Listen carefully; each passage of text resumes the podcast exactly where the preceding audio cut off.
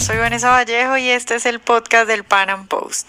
España lleva ya casi un año sin un presidente electo, tiene un gobierno en funciones que está imposibilitado para realizar cambios de fondo. Sin embargo, pues a pesar de esta situación, el país sigue su camino fuerte a la recuperación. En nuestro podcast de hoy, para hablar de la inestabilidad política que atraviesa España, pero también del futuro de Podemos, que en este momento es la tercera fuerza política del país y que mientras que para unos ya es un partido muerto, para otros sigue siendo una amenaza, he invitado a Javier Fernández Lasqueti, abogado español y actual vicerrector de la Universidad Francisco Marroquín en Guatemala. Bueno, Javier, eh, tú eres de España. Yo quisiera preguntarte un poco sobre la situación en este momento. Eh, ahorita tienen un gobierno en función, pero que no puede realizar, digamos, reformas de fondo. Sin embargo, a pesar de que al principio mucha gente decía cosas como, no, esto sin gobierno va a ser terrible, va a llegar una crisis, pues vemos que la economía en España sigue creciendo, no hubo ninguna crisis. ¿Tú cómo ves este periodo que incluso muchos liberales dicen, se atreven a afirmar cosas como que, como que gracias a que no hay gobierno, la economía se está recuperando un poco? ¿Cómo ves en este momento la situación en España? Bueno, eh, yo creo que eso lo, dicen muchos, eh, muchos amigos míos liberales eh, y lo dicen un poco más de broma que, que en serio, ¿no? porque la situación no es nada buena. Es una situación de, lo primero, es una situación de incertidumbre profunda. Eh, la incertidumbre nunca es buena para la, para la sociedad, para cualquier cosa y menos para su funcionamiento económico.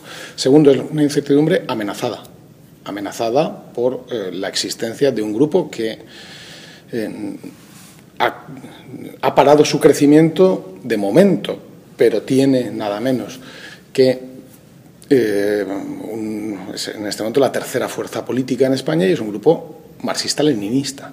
Eh, bueno, eso es una amenaza que sigue ahí presente y viva. Eh, ¿Qué ocurre mientras tanto? Que eh, bueno, la situación política está absolutamente bloqueada porque los líderes de los dos principales partidos se niegan a hacer algo que no sea lo que a ellos personalmente les conviene, no lo que conviene ni siquiera a sus partidos, no lo que conviene al conjunto de la nación, sino lo que a ellos personalmente les conviene, que es agarrarse al puesto en el que están. Eh, lo lógico sería que en este momento hubiera habido otra propuesta de otro candidato diferente del Partido Popular eh, que hubiera eh, obtenido un mayor número de apoyos dentro del, dentro del Parlamento. Bueno, eso de momento no se ha producido. Vamos a ver, este domingo hay elecciones regionales en dos regiones importantes de España, Galicia y País Vasco, a ver si una vez pasadas esas elecciones se desbloquea la situación y evitamos la vergüenza de tener que ir a, unas terceras elecciones, porque es que parece que, eh, como si en España eh, hubiera que ir cambiando de parlamento hasta que se ajuste el candidato, en vez de ir cambiando de candidato hasta que se ajuste el parlamento, que es lo lógico en un régimen parlamentario. Económicamente, eh, afortunadamente, el, el, país va bien. ¿Por qué? Porque el sector privado en España en los años pasados hizo un ajuste muy importante e hizo todas las tareas duras que tenía que hacer en la crisis. En, tiempos de crisis redujo sus costes, se internacionalizó, las empresas españolas, incluidas ya muchas pequeñas y medianas empresas, han salido afuera eh, y eso les ha permitido, aprovechando una reforma buena e importante que hizo el, gobierno del Partido Popular, que fue la reforma del mercado laboral, eh, haciéndolo menos rígido, menos eh, inflexible, eh, aprovecharlo y en este momento está creciendo y generando empleo. Ahora, mm, mientras tanto, la mayor parte del gasto público, que es el gran problema de España, es, es la burbuja de gasto público. ¿Por qué? Porque hemos atravesado la crisis sin haber reducido el gasto público y además aumentando la deuda.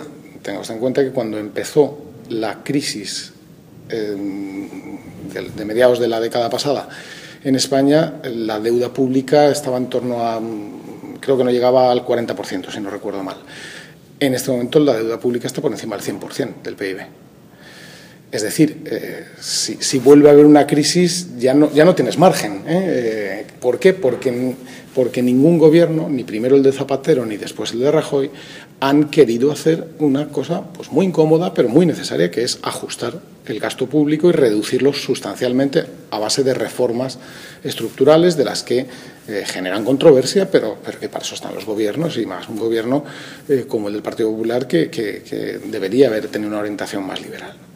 Entonces, em, ¿qué ocurre? Que la mayor parte del gasto público en España eh, es automático, es el gasto que se produce todas las mañanas cuando eh, se abren los hospitales públicos, los centros educativos, eh, en fin, todos eh, los, dispositivos que, existen. Y, por tanto, aunque no haya gobierno, se sigue gastando. Y, así va a ser, y además, por otra parte, pues es lo lógico y es bueno, que el Estado no esté paralizado por el hecho de que no haya un gobierno que salido de las urnas. Pero convendría que hubiera cuanto antes un gobierno ya con funciones, elegido en las urnas, respaldado por el Parlamento, y convendría que acometiera lo antes posible reformas eh, que reduzcan el tamaño del sector público en España y eh, el tamaño del gasto público en España. Solamente recuerdo una cosa, porque eh, ha pasado un poquito de tiempo y la gente se olvida. Cuando José María Aznar llega al gobierno, el Partido Popular, en el año 1996, en medio de una crisis también bastante profunda, el sector público en España era prácticamente el 48% del tamaño de la economía nacional. Ocho años después, cuando José María Aznar deja voluntariamente el gobierno, el sector público lo ha reducido a un 36% de la economía española. O sea, lo ha bajado ocho puntos. Mucho más de lo que consiguió Margaret Thatcher y Ronald Reagan juntos. ¿eh? ¿Y cuál fue el resultado? Pues que se crearon eh, seis millones y medio de empleos. Luego, por tanto, hacer las reformas requiere liderazgo y requiere eh, tener ideas claras y en el caso de las reformas que, a mí me gustarían y que, hizo el gobierno de Aznar, un fundamento liberal eh, muy claro y muy explícito que se puede defender porque además de ser mejor en sí mismo, moralmente preferible porque da más eh, libertad al individuo y más responsabilidad, es que además resulta que funciona mejor. Javier, ¿tú crees que, digamos, en las pasadas elecciones uno podría decir que a Podemos le fue mal, no alcanzó los votos que ellos esperaban? Eh, sin embargo, por ejemplo, está la alcaldesa de Madrid y, digamos, siguen teniendo fuerza. ¿Tú crees que en España ha sucedido como, como que los españoles se han desenamorado de las ideas de Podemos o crees que esto fue algo eh, de un momento y que pueden volver a retomar fuerza? Pues em, pues eso está por ver, eh, porque lo que ocurrió en las últimas elecciones, en el mes de junio, de junio no fue que Podemos se estrellara o, en fin, tuviera una caída eh, enorme o, no. Lo que pasó es que no creció. A pesar de sumar a Izquierda Unida, que era el Partido Comunista que andaba por ahí eh, suelto, no creció. Y eso a todos nos dio un gran alivio, porque todos temíamos que podíamos tener eh, como, como, segundo partido, o incluso en alguna encuesta llegó a salir como primer partido, una opción marxista-leninista, revolucionaria, en fin, de, primer nivel, ¿no? Eh, eso no sucedió. Ahora, eh, ni mucho menos están desaparecidos. Tienen un, número muy importante de, diputados en el Congreso. tienen, tienen también, bueno, pues, pues una presencia, como, como dices, en las ocupan la alcaldía de las primeras o algunas de las principales ciudades de España, Madrid, Barcelona, eh, Barcelona, Madrid, Barcelona, Zaragoza, eh, Cádiz, son, ciudades muy importantes en España, están presentes en el gobierno de algunas regiones también muy importantes de España, luego, por tanto, eh, ahí, están, ahí están actuando y veríamos a ver qué pasaría en unas, en unas posibles elecciones. Hombre, yo sí que pienso que